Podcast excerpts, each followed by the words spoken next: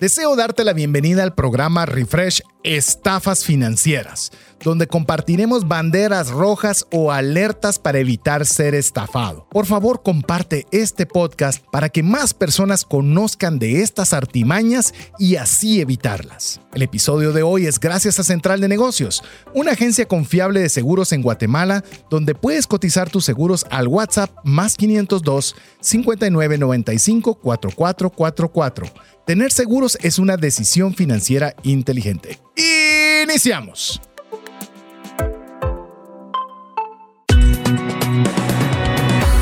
Nuestra mirada va más allá de los límites naturales. Nuestro objetivo, darte herramientas que puedan ayudarte a tomar decisiones financieras inteligentes. Somos trascendencia financiera.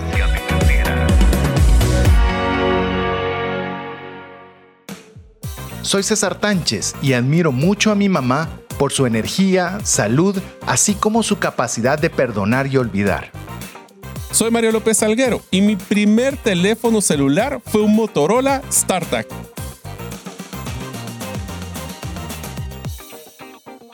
Hola, te saluda César Tánchez y como siempre un verdadero gusto poder compartir contigo un programa más de trascendencia financiera, un espacio donde queremos ayudarte a poder administrar de forma correcta tus recursos personales a través de herramientas y conocimientos que te ayuden a trascender financieramente. ¿Con qué propósito? ¿Con qué objetivo?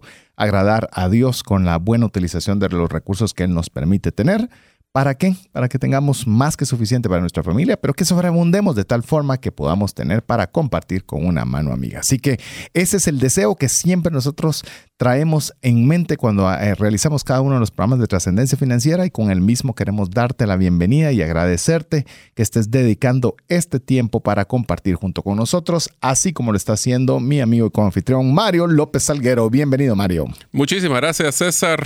Es un gusto estar con ustedes amigos después de terminar una serie más de trascendencia financiera, donde ahora vamos a hacer un programa de refresh, que es lo que llama César una limpieza de paladar. ¿Para qué? para que podamos estar continuando dándoles valor, ya que lo que menos queremos es que ustedes se sientan como que estuvieran estafados. Por eso es tan importante que ustedes escuchen y si sienten que nuestro contenido es largo, pueden llegar a escuchar el podcast.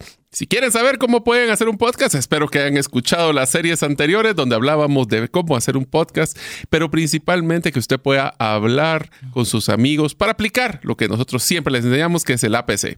¿Aprendió algo? Practíquelo y compártalo con sus amigos, ya que así podemos nosotros hacer crecer esta bendición que les brindamos con el contenido y usted pueda bendecir otras personas. Así que si está entusiasmado, ¿y por qué es que hablé de una palabra tan fea como estafado?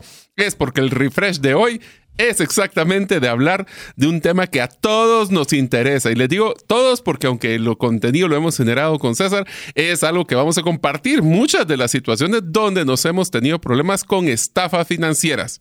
Hablaremos de qué es, cómo se pueden identificar y qué deberíamos de nosotros hacer si es que en algún momento nos llega a pasar algo aquí.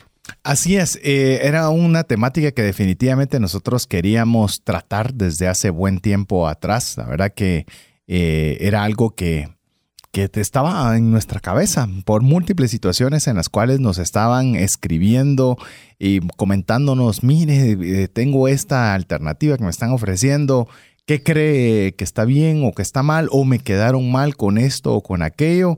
Y, muchas eh, de estas eh, llamemos formas en las cuales nos escribían, todo tenía lo que, lo que se conoce y ya vamos a comenzar a, hacer el primer concepto en inglés que se llaman red flags, ¿verdad? Que son banderas rojas que se conoce en el medio financiero como alertas, alertas que deberíamos nosotros tener eh, en cuanto a cuando algo puede sonar mal, cuando algo se ve feo. Eh, que hay esa cierta incertidumbre, ahí es donde comenzamos nosotros a, a comenzar a dudar de lo que nos están ofreciendo puede ser correcto. Yo te diría de que la regla número uno, cualquier tipo de situación que suene demasiado bien, es que probablemente no está, hay algo atrás. Esto se dice en inglés, when it sounds too good to be true, probably. Si suena demasiado bueno, es que probablemente sea demasiado bueno.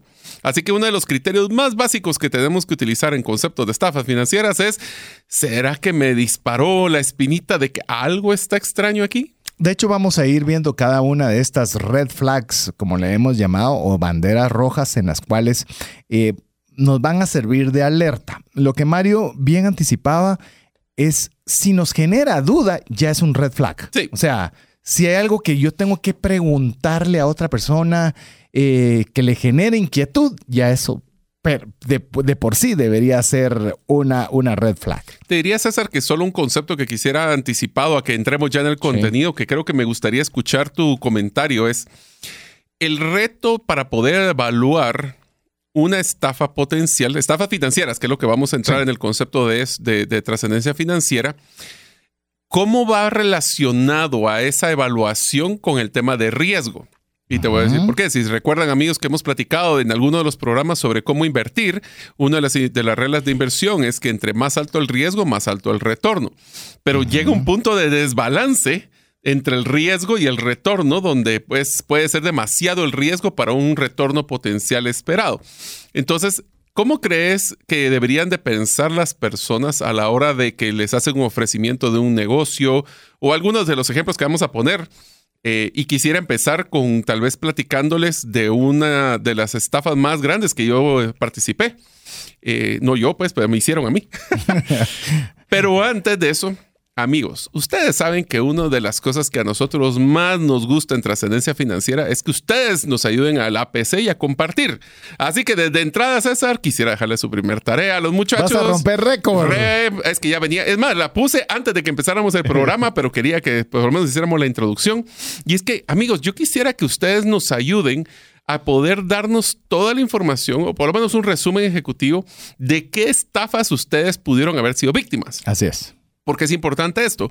Porque nos gustaría poder hacer un compendio para compartir con los miembros de la comunidad sobre algunos de los patrones que hemos encontrado y más si es de las estafas que ustedes consideren recientes, porque la que les voy a contar la primera anécdota fue eh, ya hace mucho tiempo, pero si ustedes están buscando o compartir de esa experiencia y no sufrir solos, que nos sirva hasta de catarsis, pues por favor, ya saben amigos que nos pueden enviar un mensaje al WhatsApp más 502 59 19 05 42.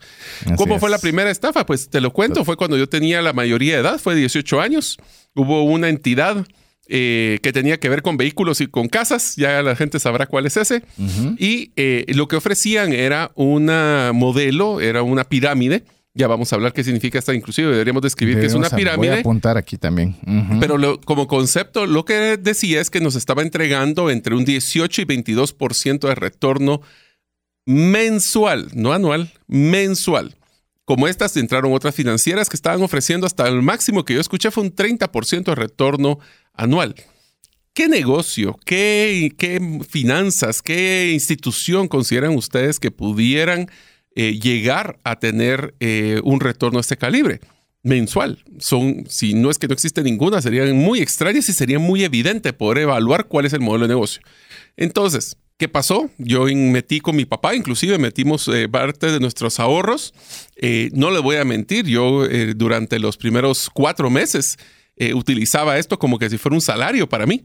Eh, obviamente me gasté mis ahorros, si queremos verlo así, el día que colapsó, pues obviamente no hubieron retornos, mas sin embargo, pues mi filosofía fue, esta gente me devolvió mi patrimonio y yo lo gasté en algo que yo quise. Entonces, aunque fue doloroso, no fue como en otras situaciones que otras personas pasaron por la misma situación, donde se endeudaron para meter a este lugar y quedaron con una deuda y los ya sin ingresos.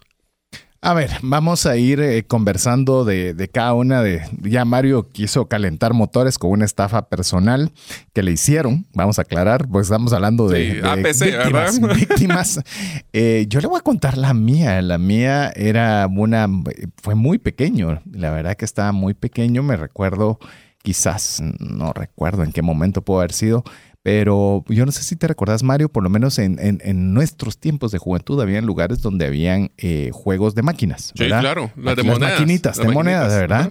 Entonces, obviamente era una forma de distracción en la que uno podría poner una moneda y jugar el juego que estaba ahí disponible. El, tema es que se acerca una persona y me dice, eh, mire, mejor, eh, yo me, me cambiaron, eh, me dieron este billete, tengo este billete de lotería premiado. Y eh, al tener este billete de lotería premiado, pero me piden una, una identificación, me piden algo y no puedo hacerlo, pero me dijeron que usted podía hacerlo. Eh, bueno, digo, y yo con mucho gusto les, le daría algo por haber hecho eso y taracatata, pero ¿cómo sé yo que usted va a regresarme? Pues, va a tener que confiar en mí. No, ¿qué tal si me dejas? Me recuerdo mi reloj en ese momento y no sé qué otra cosa llevaba conmigo.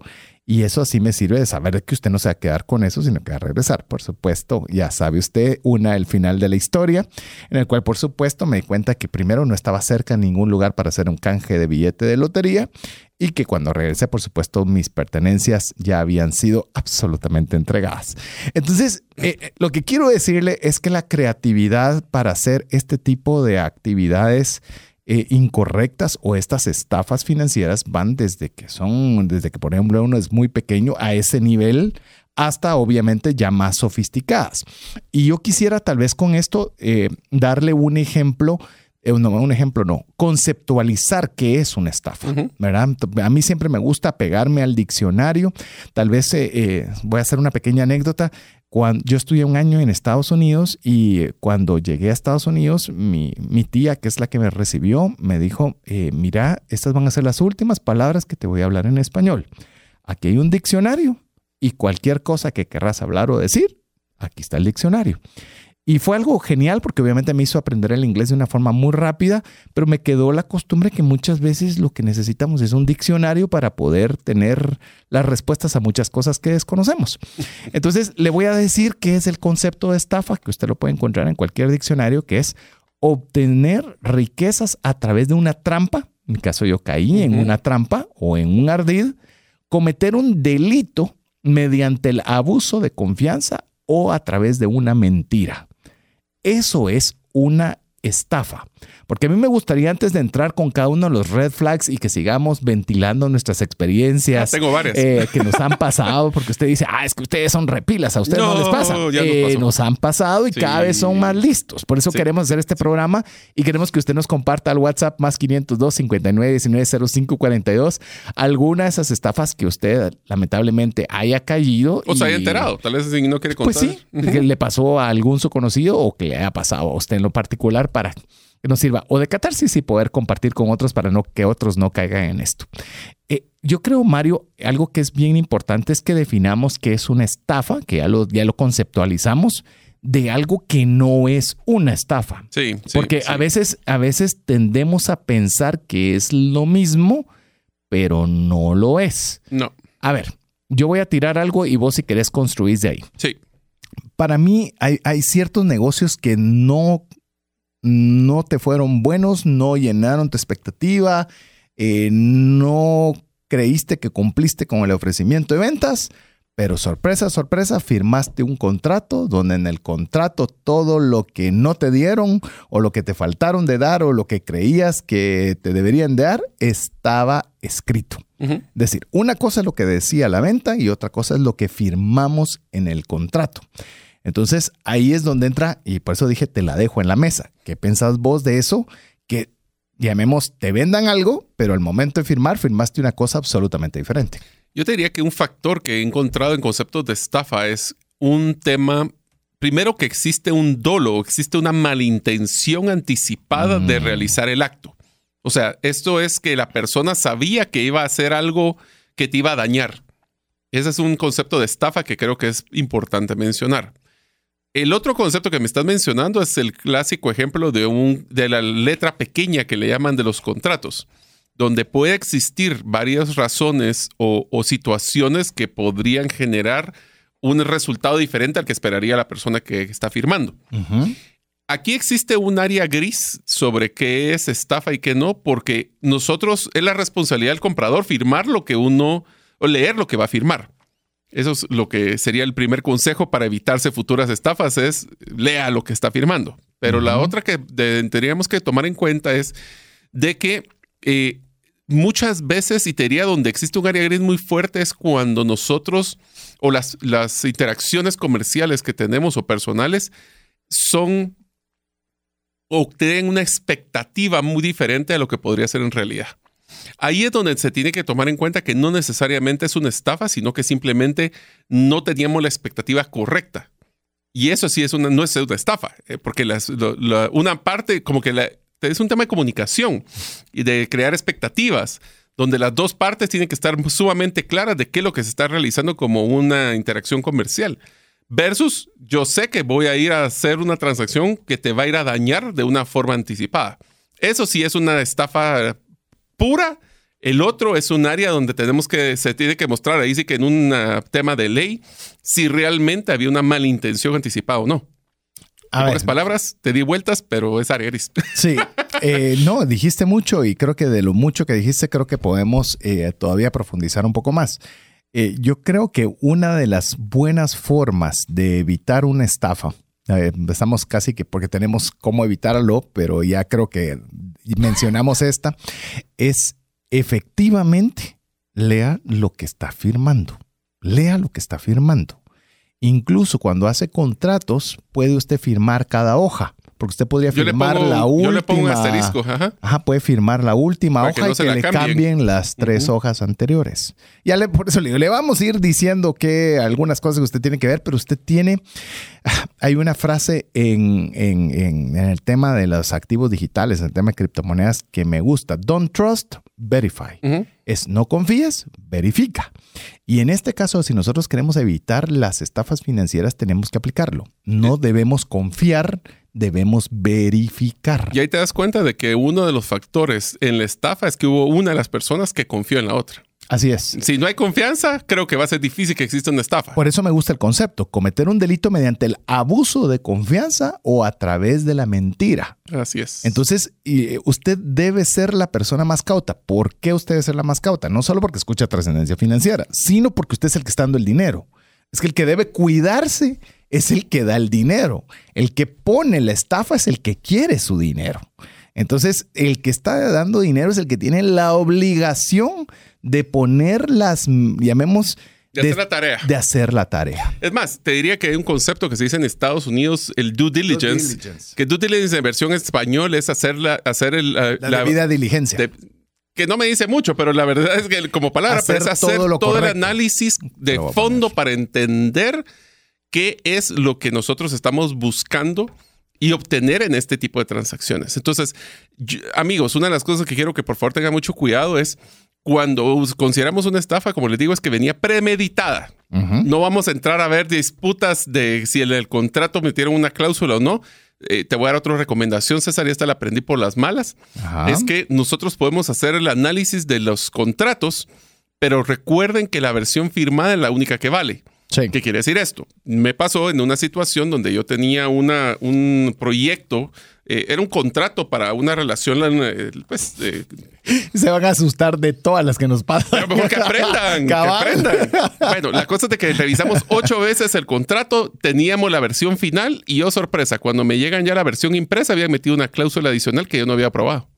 Hmm. Entonces hay que, acuérdense, pudimos haberla revisado, pero re-revísenla cuando vayan a firmar.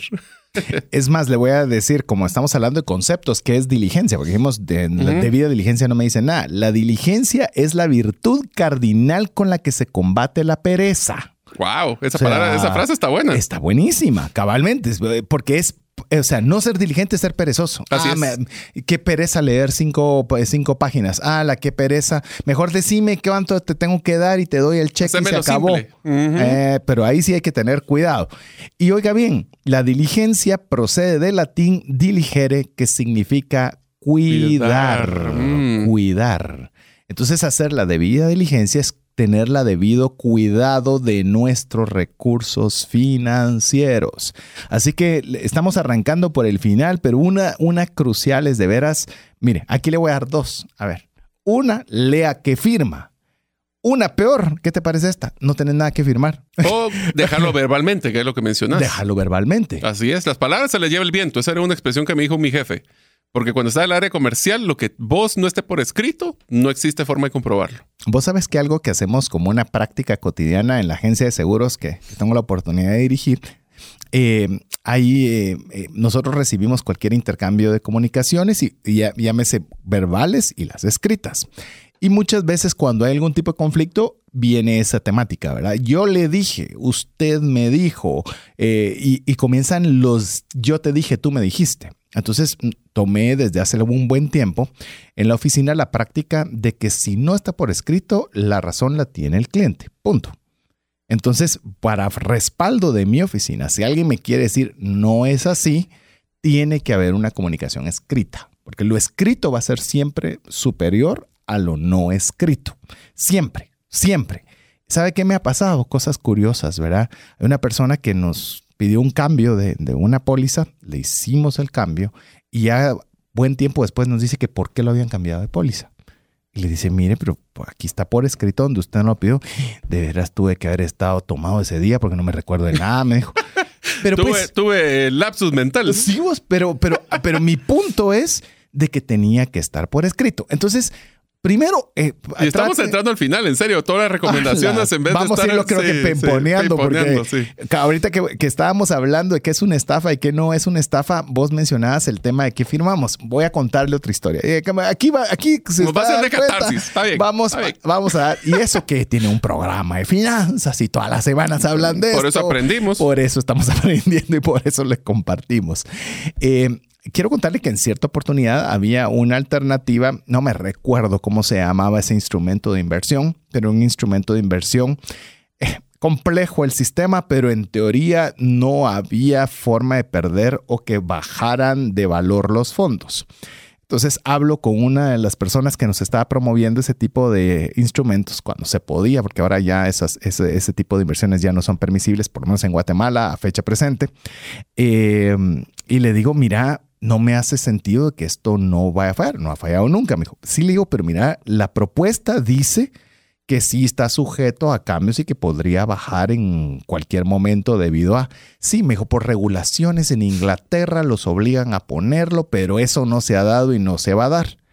Bien, dice Juan Caballo, ¿verdad? Dice, está bien, así es como es, de plano no baja. Comenzás a platicar. Mm, Una, un cliente en particular, el fondo no fue una estafa, el fondo decía claramente que podía bajar, pero yo al escuchar de la persona que lo estaba promoviendo que decía que no bajaba, porque históricamente efectivamente no había bajado, pero vino una de esas crisis financieras espantosas y que crees Sorpresa. bajó. Entonces, ¿qué podés decir contra lo que está escrito? Por algo está escrito. Es decir, si usted le da un documento que le dice que el, el instrumento financiero puede subir como puede bajar, y usted aún dice, sí, pero no ha bajado, le dice el vendedor. No, no se preocupe. No, eso lo ponen porque es parte de las regulaciones, pero eso no sucede.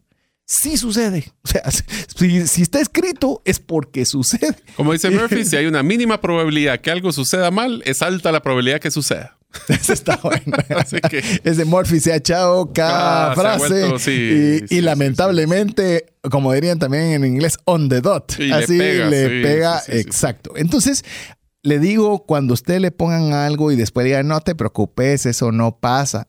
Mire, si Mm. está puesto en un nunca contrato, pasa. nunca, Nunca, pasa. pasa. O siempre pasa. Hay que ponerlo porque ya sabe usted cómo son los abogados que solo buscando cosas son.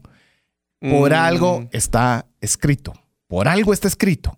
Entonces, usted si decide aún firmarlo así, eso ya no es una estafa. No, pues. Porque usted está firmando una... O sea, usted al momento de firmar significa que está de acuerdo con cada una de las cláusulas que están estipuladas en lo que firmó. Y por ende, si no hizo su diligencia Así es. y tuvo pereza, no hay excusa. Así, Así que- es. Así que eh, era importante, creo yo, eh, nos pusimos ya a contarle alguna de las anécdotas de, de definir qué es una estafa y qué no lo es. Entonces, eh, ¿por qué? Porque al final después eh, existen esos malentendidos, esos enojos y hay cosas que no son una estafa, otras claramente lo son. Mario mencionó el dolo.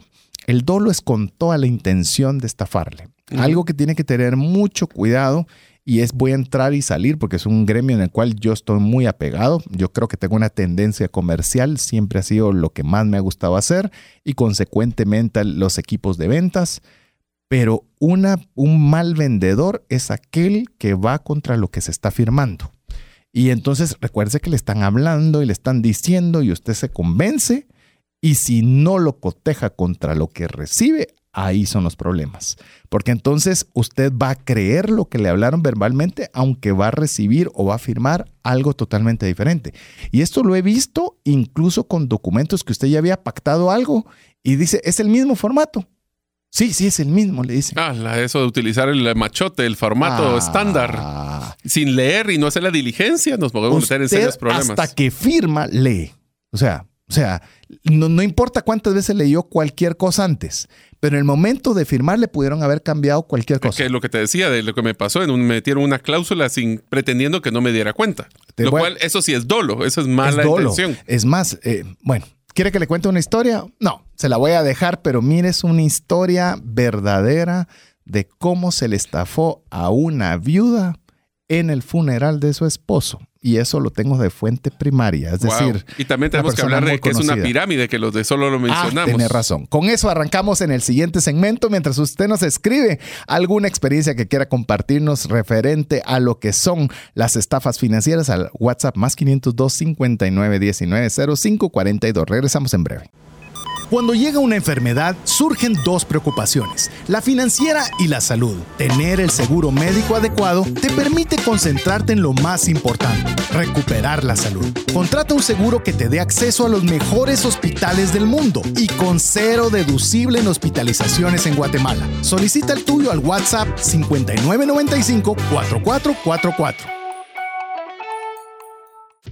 ¿Sabías que según Employee Financial Wellness, un empleado ocupa más de 144 horas laborales al año lidiando con problemas personales de dinero? Mejora la productividad de tu empresa proporcionándole a tu equipo educación financiera. Solicita una propuesta al WhatsApp más 502 59 19 05 42. Decisiones financieras diligentes que honran a Dios y provean recursos para nuestras familias y prójimo. Queremos agradecerle cada uno de los mensajes que usted nos envía. Miren, es más, sabe que voy a añadirle a la tarea de Mario. Si usted quiere que lo publiquemos, pónganos publicar. Si no quiere que se publique. Y puede ser anónimo, o sea, puede ser anónimo. Así que no se preocupe. El, lo más que el, interés en, saber a quién le sucedió, nos interesa los, la forma, la forma para que obviamente más, más personas podamos estar. Pero es más, perdón, solo te voy a poner un paréntesis. Y si quieren de veras dar un buen APC, hasta nos las recomendaciones de cómo las personas podrían evitar no caer en ese tipo de estafa. Excelente. O cómo lo, usted lo pudo evitar o cómo lo asumió, cualquiera de todas esas es bienvenida. Recuérdese WhatsApp más 502 59 19 05 42. A ver, le voy a contar esta historia. La conozco de primera mano, no me la contó el amigo del amigo del amigo de primera mano eh, sucedió a una persona de la oficina, en la cual, eh, no, no una persona de la oficina, un cliente de la oficina, es la forma más correcta de decirlo. Esta persona, eh, cliente nuestro, fallece su esposo, obviamente la persona está con un alto pesar, llega el abogado de confianza, entre comillas, de la familia, le dice que hay unos documentos que quedaron pendientes que su esposo no había firmado. Obviamente en el dolor, en el luto, bajo la confianza que se le tenía a esta persona, simplemente agarró y firmó. Le cambió los traspasos de propiedades de, varias, de varios títulos que tenían a favor y otro tipo de cosas que usted no se imagina. Se lo cambió en la misma funeraria. Entonces, eh, ¿qué significa esto? Dolo. Obviamente puede... totalmente. Dolo. Y, y, a la hora de la hora, ¿qué es lo que significa, al menos para usted? Si usted se encuentra con dolor, si usted se encuentra en una situación compleja, no firme nada hasta haberlo leído. Le hubiera dicho, gracias, voy a leerlo en otra ocasión, otro. Sí, pero es que urge porque si no, a veces creo que puede esperar un día. Pero usted recuerda otra vez, ¿quién es el que debe de cuidarse? Debe cuidarse la persona que tiene los recursos. Y te diría que como complemento, en los momentos más emocionales es donde estamos más susceptibles a un tipo de fraude.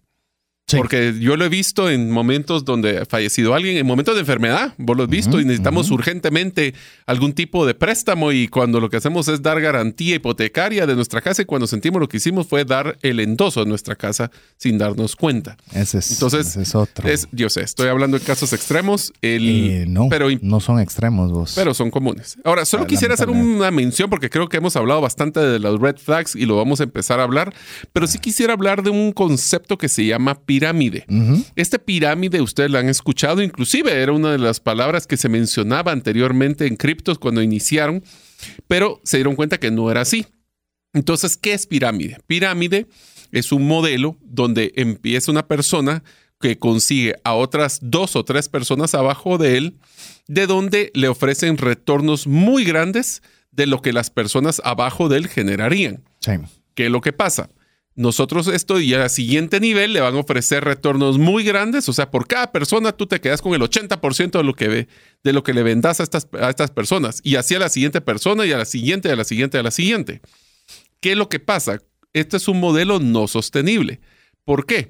Porque si eres de la primera línea, vas a recibir mucho dinero de los que están abajo. Pero si las personas de hasta abajo ya no pueden vender porque ya no hay un mercado a quien venderle, ya no existe ese modelo de regeneración de capital y por ende la colapsa la estructura y se rompe.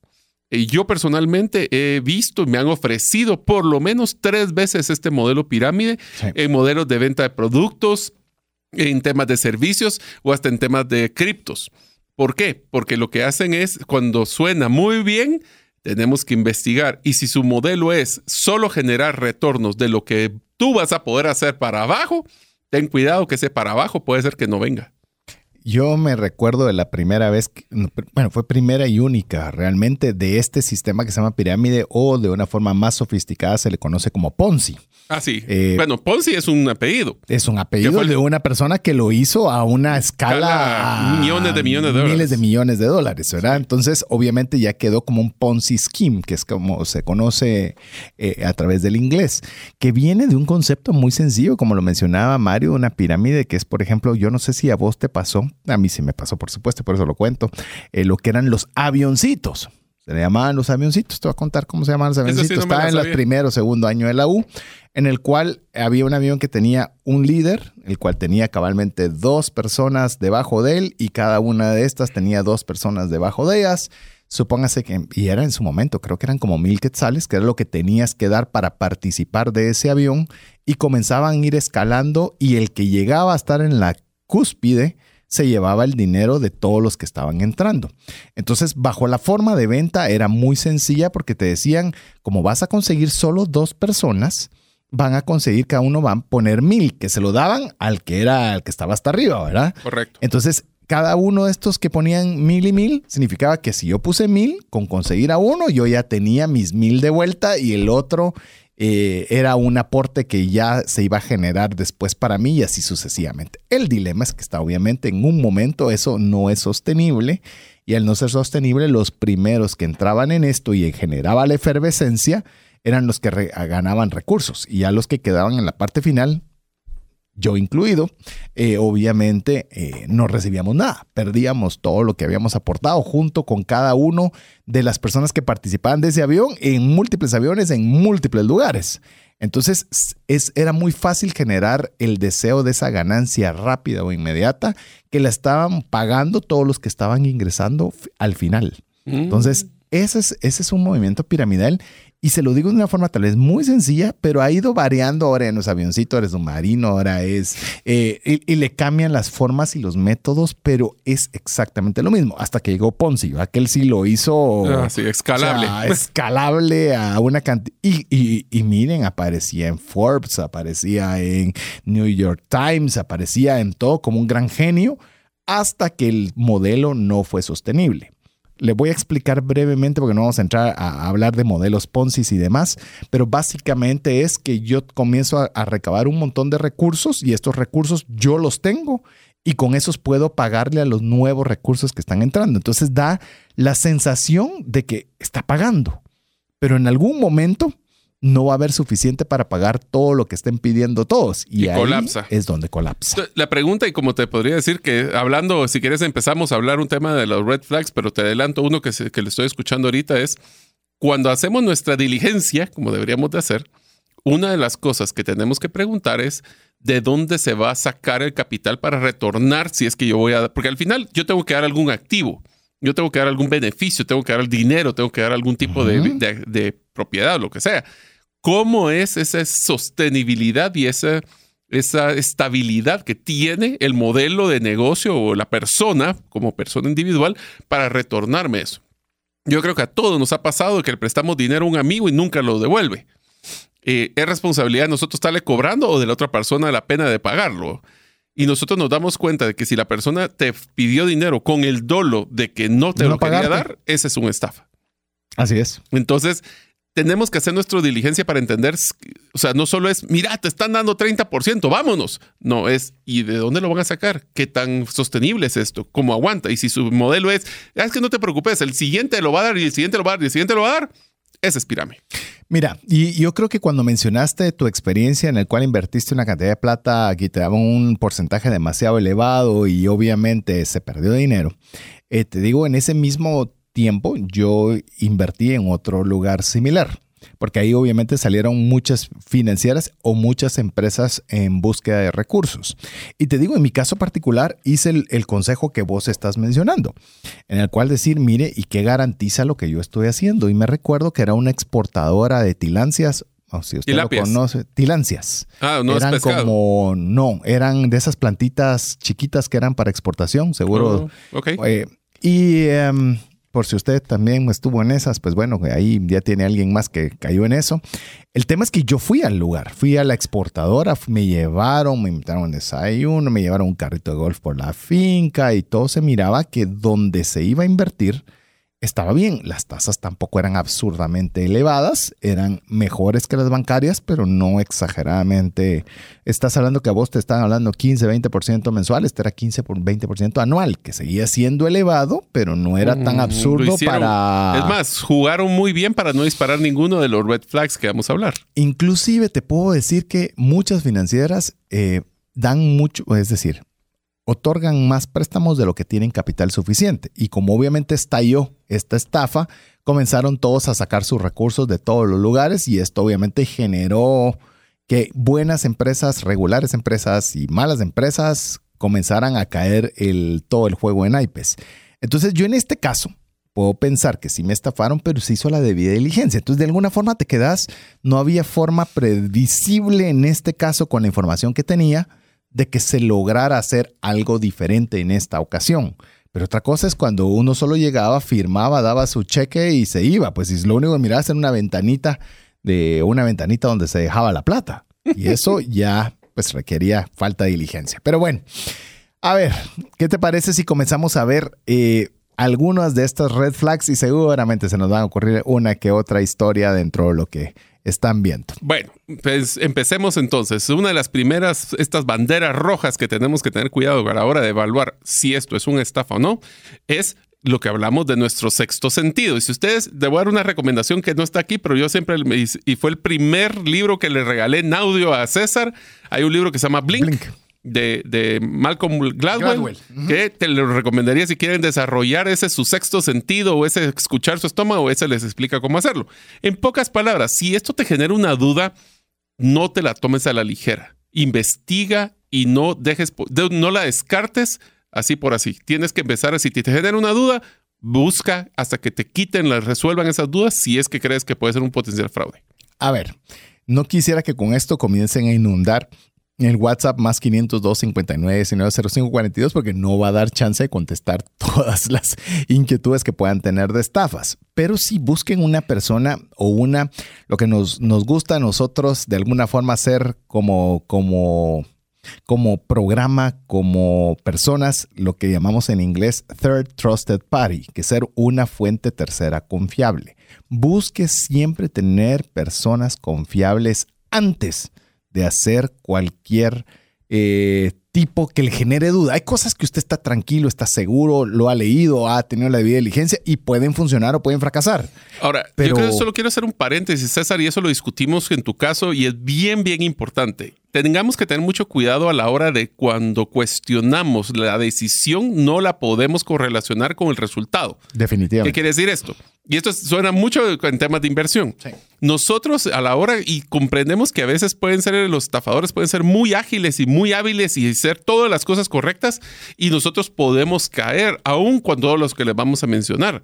Más sin embargo, nuestra decisión en el momento fue hecha en el momento correcto, con la información correcta, con el criterio correcto, fue una decisión que, aunque aprendamos, si no fue el resultado correcto, fue una decisión correcta tomada en su momento. Entonces, solo quiero hacer ese paréntesis porque también, amigos, una de las cosas, y esto se lo voy a mencionar eh, importante, César, porque el mimismo es el peor crítico de esto. Y si uno lo comete en un fraude o una estafa, va a ser el que más nos va a estar golpeando constantemente que, que por qué no lo hicimos. Ujú. ¿O ¿Por qué hiciste esto? A la que, ¿Por qué no te diste cuenta?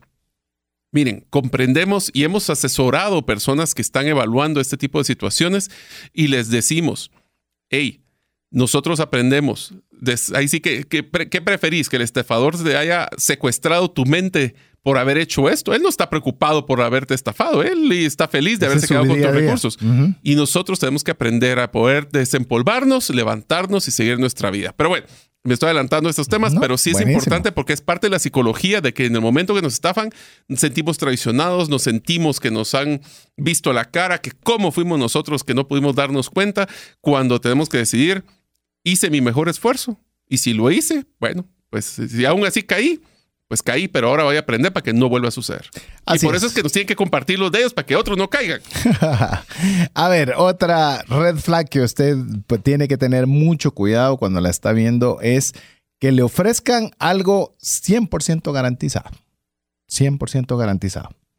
Le puedo decir, por lo menos personalmente, creo que solo que existe Dios, que Jesús es Salvador de mi corazón y dejemos de contar lo que yo puedo creer que es 100% garantizado. Lo demás, hay muchas posibilidades de que sea garantizado, como otras montón que no. Ya le conté una, una, eh, en esa ocasión en la cual yo vi este instrumento financiero que decía claramente que el fondo podía bajar. Y siempre me preguntaba por qué muchas, muchos fondos de inversión decían que son garantizados, mas no los garantizan. O sea, no lo ponen por escrito. Hasta que finalmente, por ejemplo, vi una alternativa que sí era un fondo de inversión garantizado donde ponían por escrito que iban a pagar determinada fondo o determinada cantidad si se cumplía el requisito A, B, C y D y esto lo garantizan estos cinco bancos. Ah, bueno. Entonces ya usted puede decir, ¿podrían fallarme? Sí, sí, podrían fallarle. Sí. E- y cualquier persona y cualquier institución pueden quebrar, pueden pasar muchas cosas pero al menos usted se está dando cuenta de que por la trayectoria, por los años que llevan trabajando, por las personas que están haciendo, por la institución que lo está comercializando y porque está por escrito, bueno, usted dice las posibilidades, como Mario mencionó, el riesgo, el riesgo usted lo minimizó en gran medida. Entonces, yo le digo a todo lo que le diga, esto es infalible, nos, nos pasó hace poco, ¿verdad, Mario? ¿De cuál? ¿Te recordás que fuimos a una empresa que quería que le diéramos un espacio en radio y en podcast y que tienen unos fondos que para invertir con ellos y nos decía, le decíamos, mira, ¿y qué haces con los momentos que cuando invertís estás a la baja? Yo nunca fallo. Yo nunca ah, fallo. ya sé cuál es. Yo nunca fallo. Yo, yo no fallo. Ahí fue un red flag para Ahí fue nosotros. ese red Sí. flag, dijimos, Aquí se acabó. aquí se acabó. O sea, Sí. Que alguien tenga esa osadía de creerse perfecto y no fallar nunca. Eso es. Ese es así como que dice, me la pusiste fácil. te Gracias. garantizo todo, en todo el tiempo, en 10 años te garantizo retornos iguales o mejores todos los años. Esa es una red flag, Así es. ¿verdad? Porque estás ofreciendo algo que no es sostenible. O sea, eh, ni los mejores inversionistas aciertan siempre. O sea, eso no se puede. Aciertan unas, no aciertan en otras, aciertan unas y en el promedio sacan un retorno. Pero alguien que le diga que no ha fallado nunca. Pero a nosotros, mire, de verdad, le voy a decir, lo digo con mucho, mucho cariño y mucho, mucho cuidado. Muchas veces somos nosotros los que nos queremos creer de que lo que nos están diciendo es cierto. O sea, debe ser cierto, pero nos queremos autoconvencer. No, pero si él se ve que es... Solo quiero es- validar que lo que había decidido estaba correcto. Sí. O sea, a veces mí mismo nos quiere convencer Sí. de algo que tiene la gran bandera roja. Por eso le estamos diciendo todas estas banderas rojas para que usted diga, si yo oigo eso, bandera roja. Otro de los, de los red flags es que el estafador usualmente es sumamente bueno en vender, pero lo voy a complementar, y es sumamente exigente y presiona a una acción inmediata. ¿Por qué? Porque sabe de que si la pensás dos veces van a darse cuenta que es una estafa. Entonces va a ser una presión constante, latente y un sentido de urgencia que lo tenemos que hacer ahorita, como lo mencionamos como el caso de la señora en el funeral de su esposo, de que es ahora. Ahora o vas a perder todos los beneficios que te estoy ofreciendo. Bueno, a mí me encantó una vez que platicábamos con César sobre cuál es la mejor, la mejor promoción de descuento que existe en un, en un producto, el del 100%. En pocas palabras, si pierdo el 100%, pues simplemente no gané lo que hubiera podido ganar, pero tampoco no me lo gasté. Entonces, tengamos mucho cuidado. Si es demasiada la presión, demasiada la urgencia, demasiado el problema, ahí es donde podemos tener un problema. A ver, Mario se comió como tres red flags ahí. Así que les vamos a hacer, las vamos a hacer despacio porque cada una son eh, de alguna forma diferentes. A mí el, el, estafa, el peor estafador es el carismático. Ese es el peor. El que lo mm. envuelve, el que le dice, el que usted lo oye y hasta le agrada. Dice que qué buenísimo es esto que yo debería eh, hacer y le vende una estafa. O sea, le, le, dice, hasta le dice, mira, no tienes de qué preocuparte, mira todos los que lo han hecho bien y aquí te pongo un testimonial que puede ser el primo que le hizo el video y todo está súper lindo y no te preocupes de nada. Ese vendedor téngale mucho cuidado. Porque si lo está endulzándole el oído y tiene una capacidad de comunicación fantástica, esa es una bandera roja. Ahora Mario mencionó también a otro, a otro, otro red flag que es importante hacer. Urgencia de la acción. La urgencia de la acción es, si esta persona le está diciendo ahora, no mañana, esto ya no está disponible. Esto, eh, si usted ve que es una insistencia de que, la, de que ese negocio o lo que sea debe hacerse en ese momento, usted automáticamente levanta el red flag. Te quiero contar una historia de cómo fue ese sentido de urgencia fue utilizado en contra de un estafador. Y es que me pasó a mí. Nosotros eh, nos ofrecieron una, uno de estos paquetes de tiempo compartido para viajes, donde uno pagaba una cantidad y eso le iba a dar una cantidad, era local, o sea, era un, lo atendieron aquí en uno de los, de los centros comerciales y estaba eh, todo este tema. La cosa de que era de captar recursos y, después la empresa cerró, se fugó y nada. Que nunca se imaginó es de que cuando nosotros nos dijeron con mi esposa y mi familia de que pagamos por un viaje, ese mismo día calendarizamos el viaje. Entonces nosotros gozamos del viaje, que posiblemente lo consideramos un viaje caro, pero gozamos el viaje porque muchas personas compraron este tiempo para usarlo dos o tres años después. Nosotros dijeron, ah, viaje, vámonos. Entonces el pobre estafador, pobre va, él mm, nos literalmente, pobre, va, ah. eh, literalmente tuvo que pagar el viaje de lo que nosotros habíamos pagado. Obviamente fue casi que no, no nos estafó tanto, pero a ese calibre fue de, de poder no perder tanto por haber tomado esta acción inmediata. Y te diría que en esa misma línea que lo habías mencionado también, que es otra forma de vendedor, que son vendedores agresivos. Es decir, que son, eh, ¿y que acaso no podés? Pues no tenés dinero. O te consideras que no podés llegar a tal cosa. O te sentís mal de hacer tal otra. No podés ayudar a este amigo que tanto necesidad. Yo lo haría cuando yo tuviera la oportunidad de ayudar. Yo siento que lo que no tenés es dinero. O sea, te pegan por el ego, te pagan por la eh, emoción. Sí, Téngale que pues, cuando usted le está impresionando demasiado por algo, ya sea la urgencia de, tomar el sí ya, o que le estén ya comenzándole a hacerle agresivo, Pausa. o lo que estamos hablando de carismático. Pausa. Pausa. Usted inmediatamente lo que queremos, de veras, mire, si alguna vez usted nos ha ayudado en compartir los podcasts de trascendencia financiera, este, este, debe compartirlo. Porque no sabe la cantidad de personas que nos escriben diciendo cómo les han estafado. Es más, voy a hacer así la versión agresiva de como un vendedor. si usted, amigo, no comparte el podcast de estafas, usted le está robando la oportunidad a sus amigos de que no sean estafados. Así que tiene que compartirlo el día de hoy. siendo cómplice del estafador. algo así, si usted oye algo así es, ya sabe usted, red flag. Imagínese cuando está subiendo la, subiendo la bandera roja. Otra bandera que ya la mencionamos varias veces. Es cuando vale la pena hacer el énfasis. Es cuando le están ofreciendo retornos elevados y lo complementaría fuera del contexto normal de esa industria o ese negocio o, o ese tipo de propuesta. A ver, te lo voy a poner así. ¿Cuánto es un retorno normal que podrías vos mencionar de una empresa? Empresa. Que, una empresa, sale un ROI al final del año de cuánto? A ver, una empresa buena que dé un retorno anual de un 20% es una excelente empresa. Así es. Y estás hablando quizás mediana, pequeña. Una grande vas a andar 8. 8. 12%. 12 ya es bastante. Eh, cabal. Eh, a ver, se los pongo así. Una empresa que, se que vende mucho volumen, sus márgenes son mucho más bajos porque ganan poco de mucho en vez de mucho de poco. Así es. Entonces depende de la industria, pero hablar cualquier retorno arriba de un 20% anual. Red flag. Red flag. Red flag. Y no digamos arriba de un 5% mensual.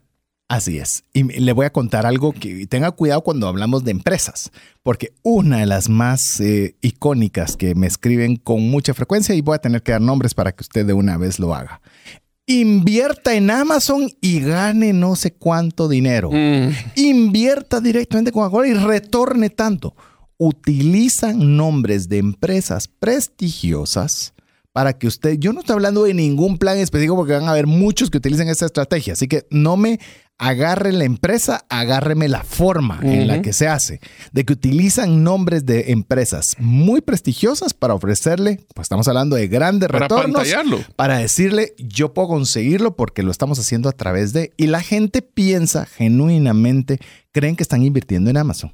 Piensan que están invirtiendo en. O sea, se apalancan del nombre de la empresa para utilizar el. De hecho, hasta lo voy a lo voy a poner categoría separada. Sí, se apalancan del, nombre de, de, empresas reconocidas para que así con esa credibilidad creen que ellos van a poder aplicar esa credibilidad cuando no es así. te voy a poner otro red flag, perdón. es que se me ocurrió otro, porque es que miren, son los que usted nos escriben. Al WhatsApp más, 502 59 1905 42.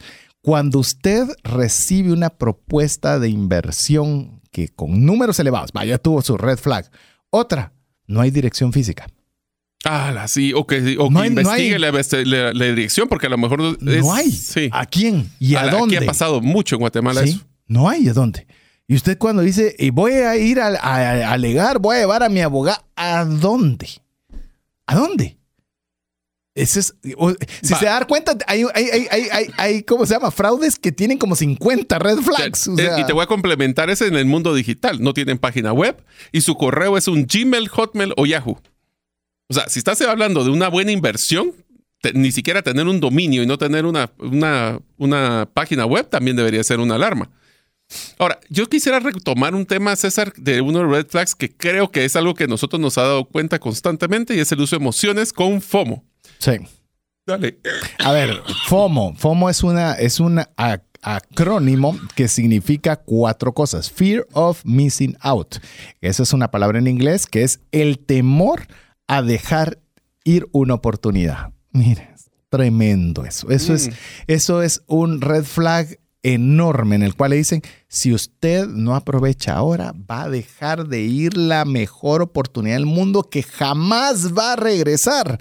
Ya todos sus amigos lo tienen, ya el cupo es de 100. Su familia no le perdonará que usted no pueda. Que usted yo le haya ofrecido esto y no lo haya tomado. Y entonces entra este FOMO, el que yo debo meterme ahorita, porque si yo no me meto ahorita, ya no lo voy a conseguir. Red flag. Cuidado es momento de que usted haga pausa. Diga, nosotros decimos en inglés chill. Chill. Tranquilo, relájese. Vea, es un, un cafecito. y supóngase que sí sea una oportunidad buena. O sea, vamos a pensar que no es un fraude o una estafa esa, ese red flag lo que le va a hacer es analizarlo en frío. una pausa, sí. Que no sea la emoción la que lo guíe. Exactamente. Eso es algo te diría de que es, esa es una cantidad, ese es un factor emocional muy fuerte, pero también otra de las alarmas que deberíamos de ver. La vas a tener que dejar en pausa porque vamos a ir a nuestra pausa en, en, el momento en el cual queremos que usted nos escriba al WhatsApp más 502 59 19 05 42. Como usted se da cuenta, estamos con un montón de red flags más los que usted nos está compartiendo. Así que agradecemos que usted lo siga haciendo al WhatsApp más 502 59 19 05 42. Una sola enfermedad puede acabar o destruir considerablemente el patrimonio que te ha tomado una vida construir. No permitas que eso suceda y contrata un seguro de salud que te permita tener acceso a los mejores hospitales del mundo y con cero deducible en hospitalizaciones en Guatemala. Solicita una cotización al WhatsApp 5995 4444. ¿Deseas aprender a invertir en criptomonedas y no sabes por dónde iniciar? El curso Realizando tu primera inversión en criptomonedas te guiará desde cero hasta realizar tu primera inversión. No necesitas experiencia o conocimiento previo. Adquiere el curso en herramientasprácticas.com e ingresa el código Bitcoin Economics para poder obtener 5 dólares de descuento. Mensajes vía WhatsApp 502 59190542.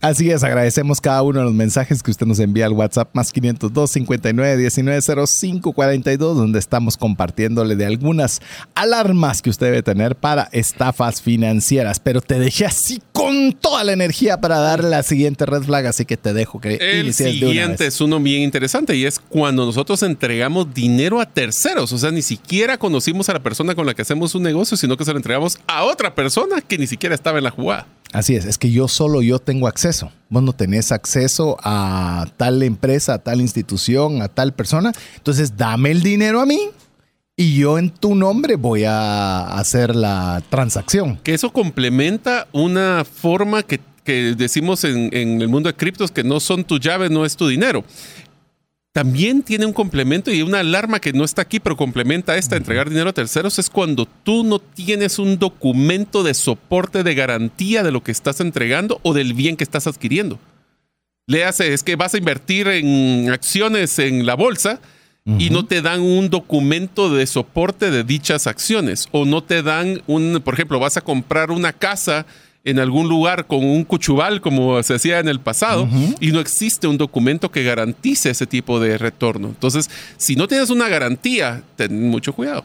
Así es. Y hay que tener cuidado cuando son los documentos, porque en los documentos ah. pueden haber documentos también. Hoy día hay mucho documento digital válido. Porque a veces pensamos que si no es escrito y no me lo dan en papel y lápiz no vale la pena. Mire, vaya una imprenta y saque, o sea, el estafador le va a dar lo que usted quiera, pues, ah, lo quiere encuadernado, bien lindo. Escanean los sellos y eh, firmas y todo, pero... Tenga mucho cuidado, es decir, no porque algo sea digital es malo, no, porque algo sea físico es bueno, solo hay que tener ese cuidado en esa alarma también. A ver, otro red flag, eh, otra bandera roja es esta, óigala le piden un dinero o una cantidad de dinero elevada. O sea, no le piden 10 dólares, 100 dólares, le piden 10 mil, 20 mil, 30 mil. A ver. Y, hasta y no te dan cuotas, tienes que hacerlo de un solo. Eh, cuidado.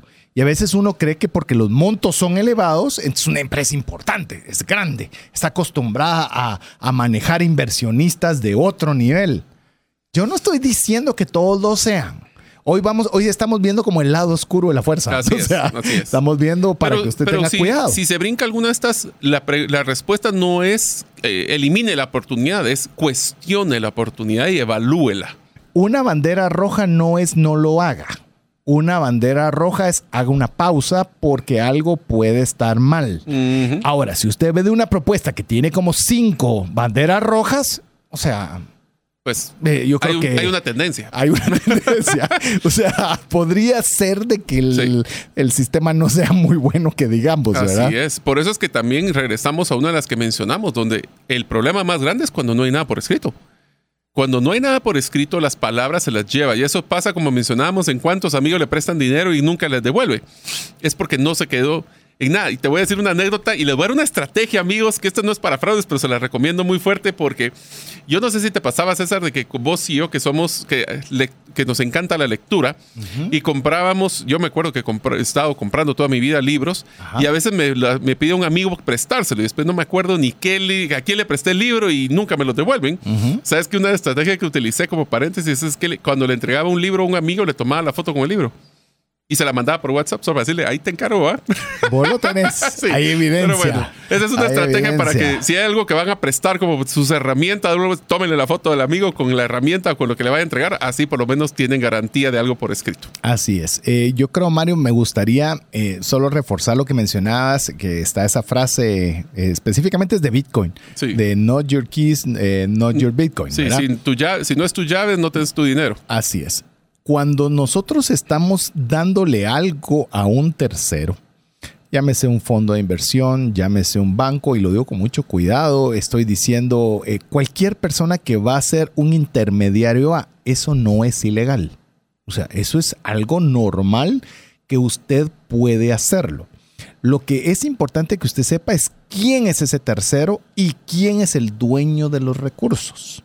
Porque si usted no tiene esa claridad, eh, muchas veces se dan estos temas de estafas. Esto se ha ah, ocasionado con billeteras electrónicas, como lo que estabas mencionando, Mario, en el cual no eras el dueño de los activos, sino ellos resguardaban los activos en tu nombre. Incluso llegó una que quebró. Sus abogados dijeron, pero si la persona firmó que le estaba entregando todos sus bitcoins, los estaba entregando de forma Bueno, voluntaria. La señora la- de- del, del que falleció su esposo firmó los documentos. Y te voy a decir, en seguros también, seguros de autos, me ha tocado el tema eh, que hay una estafa, le dice, mire, solo lo voy a ir a probar y démelo, y se lo va y se lo roba el vehículo. Y eso no es un robo, eso es una estafa. Y muchas veces no cubierto por las compañías de seguros. Ahí le di dos por uno, ya veo.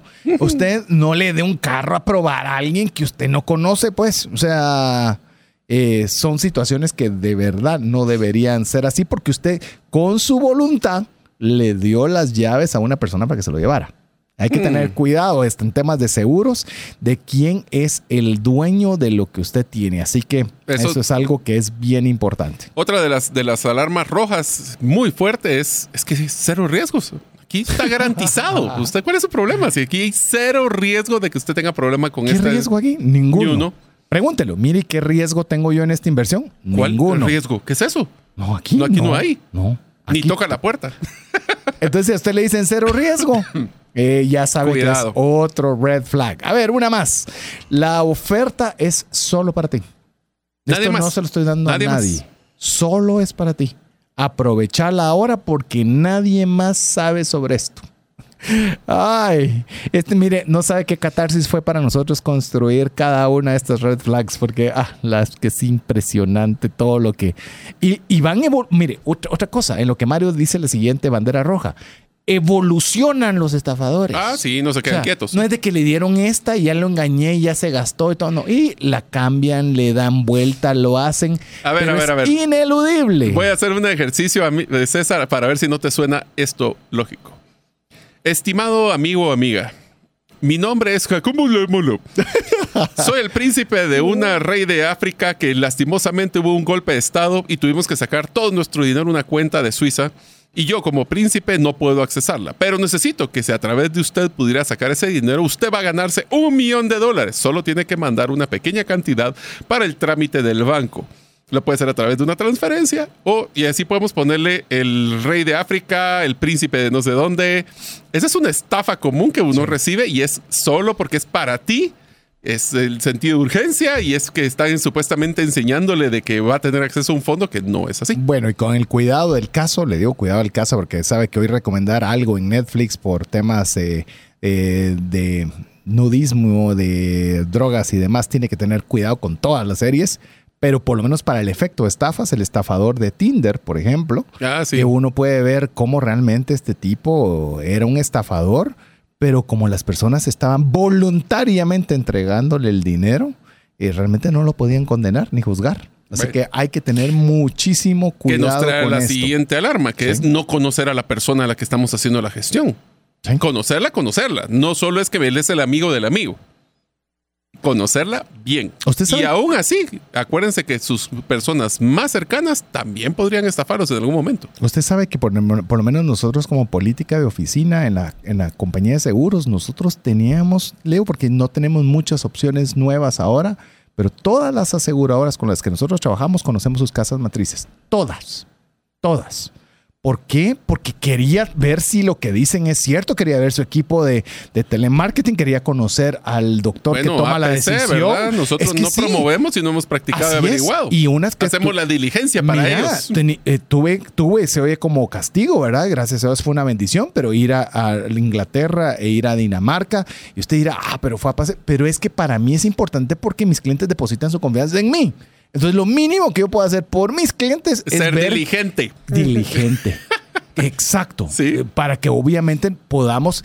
Puede fallar la? Sí, pero por lo menos yo estuve ahí. Y por lo menos las posibilidades de que fallara eran muy pequeñas. Así que conozca. Es el no conocer, es un red flag. A ver, este, este está buenísimo. Te contactan de la nada. Mira, yo no sé cuántos recibís vos mensajes privados en Instagram, en Facebook, en Twitter. Bueno, ahora últimamente dicen, en WhatsApp Aprovecha. también. Sí, sí, gana no sé cuánto de dinero a la semana y no tienes que hacer nada. Te estoy contactando de la empresa de telecomunicaciones para informarte que has sido el ganador de la promoción tal y tal para poder regalarte. Solo tienes que mandar un mensaje y ahí empiezan hasta clonarle el celular a uno. Así es. Así que si lo contactan de la nada, Cuidado. ¿qué cree? Es otro red flag. Yo, yo lo que quiero que usted cuando escuche este programa, idealmente si lo vuelve a oír en el podcast, usted diga, este, esto que me ofrecieron y agarre su listado. Tra, tra, Me pasó, tra. me No. pasó, Mire, yo me le puedo decir, me uno es suficiente para pensarlo. Ya si tiene tres, ya de Yo- una vez, de una vez diga que Bueno, no. pues, mira o la siguiente. Solo Ajá. tienen teléfonos celulares, no tienen una, una dirección física, ya lo mencionamos, o ni siquiera podemos contactarlos. Yo o sea, lo llamo, no se preocupe. Así es, ellos están llamándolo a uno y uno no tiene forma de, re- de, eh, pues de llamarlos de regreso. Ese es otro red flag bien pesado. Así es. Inclusive lo complementaría y peor si son del extranjero. Que usualmente vienen muchas llamadas del extranjero. Por eso. una diligencia desmedida. Mire, había una plataforma que todavía está ahí, pero es una realmente no dan la educación necesaria y realmente se llevan su dinero. Ese es un buen resumen. Esta plataforma era curioso que a mí me llamaban de Inglaterra para enseñarme cómo utilizar. Pero mira, era, vos decías, qué servicio al cliente, de Ah, veras. sí.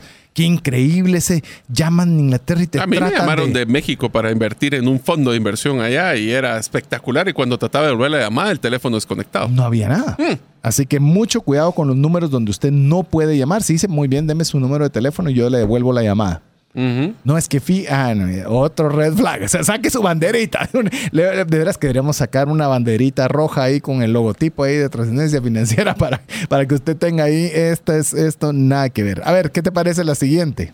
Bueno, te regalan algo. Ya sabemos, como dicen los americanos, no hay free lunch, no hay almuerzo gratis. O sea, si algo es gratuito es porque tú eres el producto. En pocas palabras, si te están regalando cosas, o mejor dicho, te prometen que te van a regalar cosas, ten mucho cuidado para ver qué garantía vas a tener de obtener esos beneficios. Mira, tengo que interrumpir porque nuestro amigo Jeff en los controles nos está mandando los que le están llegando a su WhatsApp. Qué impresionante.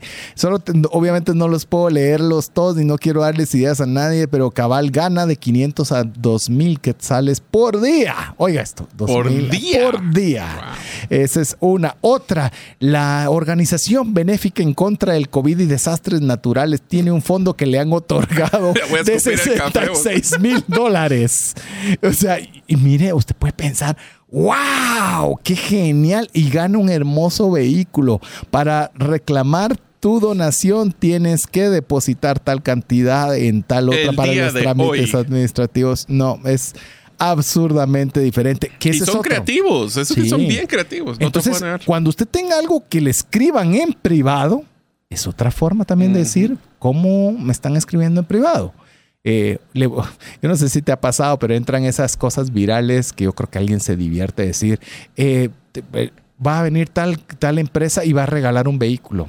Y solo tienes que compartirlo con todos tus amigos y, eh, y promocionar esta página. Y te metes a la página y te das cuenta que la página no es de la empresa. Mm. Que se apalancan del nombre y de la imagen y demás.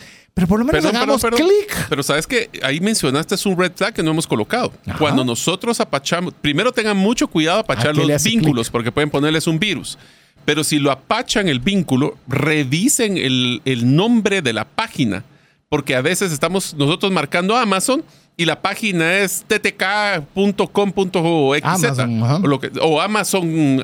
Ajá. O- sea, es- es mejor escribir el vínculo que apachar el, el vínculo, porque entonces uno puede verificar si realmente la página es real, porque ponen muchas máscaras. Tenés razón, y uno que se ha dado últimamente, que lo acabo de añadir también, es son los códigos QR. No saque, Uy. o sea, no, No haga- escanee no escanee todo lo que vea. Sí, o sea, Dios mío. Solo que usted sepa que es una fuente fidedigna, usted utilice un código QR, de lo contrario, nada. Cuidado. A ver, eh, te regalan algo. A ver, regalado tal cosa, como lo dio Sí. los 66 mil dólares. El, eh, yo le voy a decir algo, se recuerda cuando hablamos de economía conductual, ¿te recordás? Sí. No hay nada Gratis. más lindo que tener algo gratis. O sea, nos encanta lo regalado. Es algo que es innato de querer lo regalado y que creen que utilizan los, los estafadores y las personas que hacen fraudes. Te regalo. Ujú. ¡Hala, yo lo solo quiero! me tenés que dar y ahí te fuiste. Ahí estás. Inclusive el pago adelantado con una promesa de recibir mucho más y de aquí es donde se vuelven ya más profesionales los estafadores, donde te cumplen un pequeño, cum- o sea, te ganan tu confianza cumpliéndote en algo pequeño para tirarte el gancho siguiente, que es una cantidad muy grande, que ahí es donde te meten el fraude. Entonces tengan mucho cuidado en ese pago adelantado, porque al final del día la versión en inglés de una estafa se llama scam, pero esas son unas siglas, ¿verdad, César? Buenísimo, se lo vamos a decir en inglés. Si usted sabe inglés, se le va, por lo menos se le va a hacer fácil poderlo asociar. Pero scam significa S, es la S. Se dice seems too good to be true. Es muy, o sea, las cuatro grandes banderas rojas es la S, seems too good to be true, es demasiado bueno para ser cierto. La C, contact out of the blue, lo contactan de la nada. La A, ask for personal details, le pregunta por eh, información Detalles. personal. Ajá. Y la M, money is requested, le piden dinero.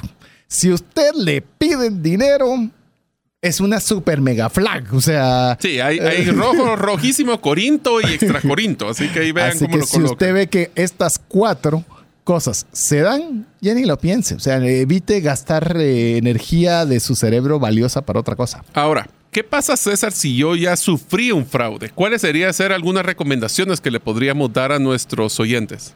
Una es, es, eh, hablar si es posible poder proceder legalmente. Eh, eh, tiene que tener por eso mucho cuidado con qué está firmando. Pero si usted está siendo víctima de un fraude o una estafa, eh, busque asesoría legal. Busque la asesoría legal. No es justo porque muchas veces estos estafadores saben que nadie va a hacer nada por miedo, por, por falta de Por asesores. apatía. Por apatía. Pura apatía. Ah, ya, ya estuvo ahora. miramos. Falta de diligencia, pereza. Falta de diligencia, pereza. Te diría que inclusive una de las cosas que mencionamos anteriormente era aprender. O sea, si realmente fue un fraude y pasó lo que pasó, mí mismo, eh, relájese, vamos a aprender, no lo volvemos a hacer, pero no se siga pegando porque ese, ese desgaste de que por qué lo hice, lo, lo único que va a hacer es limitarle de lo que podría ser todavía tratar de recuperar o encontrar alguna solución a lo que ha pasado. A ver, y esta es otra que también es otra cosa que pasó si es un fraude. Muchas veces estos fraudes son todavía peores. Le dicen, ah, perdiste. ¿Qué te parece si invertís más? O sea, no se meta más en el hoyo. O sea, invertís más, vas a poder recuperar lo que ya perdiste más es otra lo que te cantidad. decía, el ganchito pequeño para el gancho grande. A veces ya sabes que te fue mal. Va, en ese ganchito todavía te dan para que ganes algo. Pero aquí ya perdiste. Y que la solución sea que metas más dinero para, Para- recuperar lo perdido, para volverlo. Mire, no. O sea, No dejemos de cavar el hoyo. O sea, si ya una fuente vimos que tiene procedimientos que no son correctos, eh, va a ser duro. Agarremos la pérdida y aprendamos de ella. Y te diría de que una de las cosas que hemos recomendado a algunas personas que nos han contactado es, miren, piense el tiempo, los recursos y la energía que va a utilizar en todo este tema de pensar el fraude o el estafa, no la podría dedicar para hacer algo productivo y recuperar lo que perdió ya. Entonces es un tema de mentalidad que también podríamos cambiar a la hora de estar en una estafa. Sí, aceptar Es difícil. la pérdida. Du- Es no, difícil, durísimo. amigos. Todos hemos sufrido, llorado, enojado, pateado, pero estamos conscientes de que nuestro tiempo y el- nadie nos puede frustrar si nosotros lo permitimos. Así que tratemos de pensar, no estoy diciendo positivamente porque un fraude nunca o una estafa nunca es positiva, pero tratemos de salir rápido de esto y que no nos secuestre el estafador nuestras emociones y nuestra mente.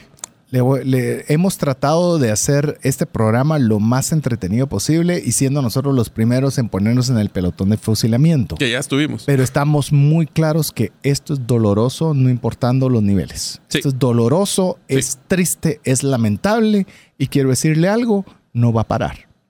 No va a parar y cada vez se vuelve más técnico, más especializado, más... Entonces lo que nos compete a nosotros es ser diligentes. Cuidadosos y de diligencia. Ahora, pensemos entonces, César, ya que le dimos todas las red flags, ya le dijimos un poquito cómo podía sufrir. ¿Qué tal si le damos algunas recomendaciones finales de cómo prevenirlo? prevenirlo. Antes de eso, solo quiero dar una más. ¿Qué pasa si sufrió un fraude? Solo quiero decir, comparta su experiencia con otras personas. APC. Es decir, decir, miren, incluso publíquelo. Yo le voy a decir algo, tenga mucho cuidado. Solo le voy a decir, por lo menos le hablo Guatemala, no sé decirle otros países, pero Guatemala no vaya a decir que se hizo un fraude cuando usted no tiene la certeza que fue un fraude. Punto número uno. Porque si no, lo van a demandar Por difamación. por difamación. Sí. Tenga mucho cuidado. Solo Pero que eso usted no, esté certero. ese- esa alarma que no lo limita a tomar. a- primero, por eso la primera recomendación fue asesórese legalmente. y si es. está, puede utilizar la presión social, pero haga el trabajo antes. Y pregúntele a su abogado. ¿Puedo hacer esta publicación para que más personas no hagan? ¿Incluyo o no incluyo el nombre? Lo digo solo metafóricamente para que la gente lo, lo, lo entienda. Pero mientras tanto, puedo compartírselo a todo mi círculo Así cercano para que ellos no caigan. Así es. Y no lo haga de una institución bancaria en Guatemala. De una vez se lo digo porque eso es delito financiero y tiene penalidad a la cárcel. Es, eso se lo digo de una vez muy claro. Porque usted puede sentirse defraudado, que es muy distinto a estafado. Estafado. Y el defraudado, eh, por usted poner su Por eso molestia en mucho red cuidado. social, sí, cuidado. tengamos cuidado con la terminología. O sea, Sí. esto todo, por eso es que tienen que aprender hoy de todo este tema, porque hay defraudado. Hoy sí los vamos a agarrar papel y lápiz, Sí, ¿ya viste? sí. Hoy Espérate, que falta lo que vamos a prevenir. Démosle el preventivo, pues. Número uno, asesórese con personas expertas en áreas de este tipo. O sea, si ustedes le están ofreciendo el ejemplo que pusiste de vender en Amazon, ¿qué tal si buscamos a alguien que ha vendido ya en Amazon y preguntarle si el proceso es parecido o algún experto que tuviéramos en el área para asesorarnos en eso o en la parte financiera o en la industria que nos están ofreciendo? Eso nos va a ayudar a poder hacer una diligencia compartida con otros. Te lo pongo que algo sucede también con el tema de las propiedades y es algo que nos han estado preguntando con mucha frecuencia. En el tema de las propiedades, la pregunta es, recuerda que vimos una bandera roja, ¿quién es el dueño de la propiedad? Porque hay veces hay propiedades El compartidas. cuchubal, sí, el cuchubal no, famoso. No, no tanto el cuchubal, es eh, que agarran una propiedad, la dividen en partes y demás. Y la pregunta concreta que a veces hacemos nosotros para este caso es, ¿quién es el dueño de la propiedad? Sí, no tu título, no tu propiedad. Así como dijimos, no llaves, no dinero, no título, no propiedad. O sea, estamos claros. Pues entonces usted ya sabe. Porque el día de mañana, ¿qué pasa? El que se vende esa propiedad, ¿quién decide quién se vende esa propiedad o no? Así es. ¿Quién decide cómo se reparte y quién no? ¿Contra quién debería ir yo en caso no se den lo que yo espero? ¿Qué garantía tengo? Así en pocas es. palabras. Entonces, asesórese con personas expertas en el área de que le estén ofreciendo. A ver, la, la siguiente, te da, dale, a dispara. ver, dice, hablar con personas que tengan al menos un año invirtiendo con buenos resultados en este negocio. Año Referidos. mínimo. referidos de un año mínimo. Porque si todos están menos de un año, dividen, Ay, todos Dios. pueden estar en la misma, Todos pueden estar en, en, el barco. Recuérdese el del sistema Ponzi. Así que mínimo un año. Dele que cuaje el negocio para que sí. Es más, ¿sabe qué? ¿Por qué no le pregunta? Les dice a la persona que le quiere decir, porque no me refiere tres, cuatro, cinco personas. Quiero hablarles. Quiero hablar con personas que sean referidas Así o es. inclusive buscar en internet que otras personas pudieron haber ¿Qué estado pasa ahí. si no encuentra? Ah, ¿Por qué no hay? ¿Por qué está todo tanto silencio? Sí. Usted tiene bastante que poder hacer. A ver, otra más. Preventivo. No invierta más de lo que se puede permitir perder. Va, usted escuchó, analizó, vio que todavía sea cauto y arranque con poco. ¿Por qué? Porque en el momento, si es que llega a llegar una estafa, por lo menos estamos claros que va a ser un aprendizaje, no el- un problema serio en nuestras finanzas que le va a desequilibrar toda su, toda su estabilidad financiera. Ajá. Así es. De ahí invertamos en instrumentos, no en la empresa que lo promueve.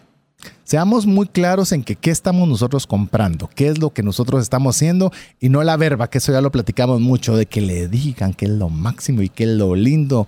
Eh, no, sabes que por eso te digo, a mí me gusta tanto el tema de inversión en Bitcoin específicamente, cero publicidad. Boca, En boca a en boca. Sí, sí, sí. No hay nada de que una empresa de marketing, no hay un líder, no hay nada más que lo que se dice de boca en boca. Ahora, lo interesante, y solo para recapitular el anterior también, César, es cuando hablemos de referidos, sean personas que usted pueda confiar que son referidos reales y no solo los que pusieron en la página web como referidos. O sea, cómo hable con personas. Haga, haga su diligencia, hable con personas que le puedan dar una buena referencia. Muy fácil, en su red social pregunte, ¿alguien ha invertido en A, B o C que me pueda dar una, una referencia al respecto? O te voy a decir una sugerencia que es un poquito subversiva, pero es bien interesante. Ajá. Google la cosa, ponga en Google y vayas a la página 345, no las primeras dos o tres, que eso puede ser publicidad pagada Sí. o puede ser las páginas principales. La segunda página, hasta si querés. Por lo menos yo digo tres o cuatro. Ajá. Busquen ahí y vean qué sale. Ah, ahí se van a dar muy, cuenta. Muy buena. A ver, otra más. Cuanto más grande, aquí nos vamos, porque muchas las hemos ya comentado. Cuanto más grande la inversión, más debe investigar. Aplica para estafas y aplica para todo lo que tenga que ver con dinero. Si el monto es grande, así debe ser la cantidad de horas invertidas en diligencia. Por eso es que no estés confiando, verifica. O sea, podemos confiar, la persona puede ser de confianza, verifica, porque entonces si no, ahí sí te vas a arrepentir después. La confianza se debe de ganar. Nosotros, por lo menos latinos, somos muy dados a dar la confianza sin, sin mérito. Le digo, no confíe. Disculpa, no te conozco, no quiero, dame A, B, C, D, no te lo puedo dar. Eh, su banderita roja otra vez. Voy a poner una que no estaba aquí, pero es complemento a la siguiente, que es el famoso phishing. Phishing es como ir a pescar. Sí. ¿Esto qué es lo que pasa? No compartas información personal con desconocidos. Si te llaman de un banco, ellos te van a dar la información y tú la validas. No te van a decir, deme su número de DPI o deme su o- identificación única o deme, sino que te van a decir, o deberíamos de pedirle que nosotros no la diga y nosotros la validamos. ¿Por qué? Porque si nosotros damos nuestra tarjeta de crédito, nuestro PIN de atrás y nuestro número de Se identificación, fue con Pancho todo. ya sabes que viene. Ese es un tema de estafa de cre- tarjeta de crédito que ni siquiera lo tocamos aquí ahorita. Así es. Y voy a cerrar con este, este, este último consejo para prevención. Pague por asesoría. De verdad. A veces perdemos 10 mil, 20 mil, 30 mil. Hemos oído 40 mil dólares perdidos que a ve- y a veces no queremos pagar 250 dólares por una consulta. O sea, esté barato sale dispuesto hasta pagar, pero que usted, eh, va, ponete que el- todavía el consejero te dice, no lo hagas. Es decir, ala, perdí 250, es mejor perder 250 que perder 10 mil, 20 mil o 30 mil. Así que Mario, hoy para variar, también se nos fue volando el tiempo. Amigos y amigas, eh, voy a dejar que Mario se despida y um, quiero decirle algo finalmente. Amigos, yo espero que hayan aprendido, que compartan, para que no se sienta que los estafamos en su tiempo el día de hoy. Hoy es importante que este checklist de las eh, diferentes actividades de Red Flags lo compartan a la mayor cantidad de amigos, porque saben que les van a poder ayudar a que si ellos los tienen en la mente, posiblemente va a ser más difícil que algún día caigan en una estafa. Así que esperamos que les haya dado mucho valor. Así es, amigo, amiga, muchas gracias por este tiempo y por la oportunidad de que usted pueda compartir este programa principalmente a muchas personas. Sabemos que es una, una situación compleja, difícil, eh, lo hemos tratado de hacer con mucho cariño, de una forma quizás hasta entretenida, pero siendo conscientes de que es algo que es difícil, que es doloroso, y si usted ya lo pasó, pero si no lo ha pasado aún, pues más aún que pueda, pueda llegar el mensaje a tiempo antes de que suceda. Así que queremos agradecerle en nombre de Mario López Alguero, Jeff en los controles, ya no le vuelvo a, ya no le vuelvo decir su apellido porque ya le quedó Jeff en los controles, su servidor César Tánchez, esperando que el programa haya sido de ayuda y bendición. Ayúdenos a poderlo compartir con más personas y que menos personas sean estafadas. Esperamos contar con el favor de su audiencia la próxima semana, si así Dios lo permite. Mientras eso sucede, que Dios le bendiga. Por hoy, esto es todo. Esperamos contar con el favor de tu audiencia en un programa más de Trascendencia Financiera. Esta es una producción de iRadios Guatemala Centroamérica.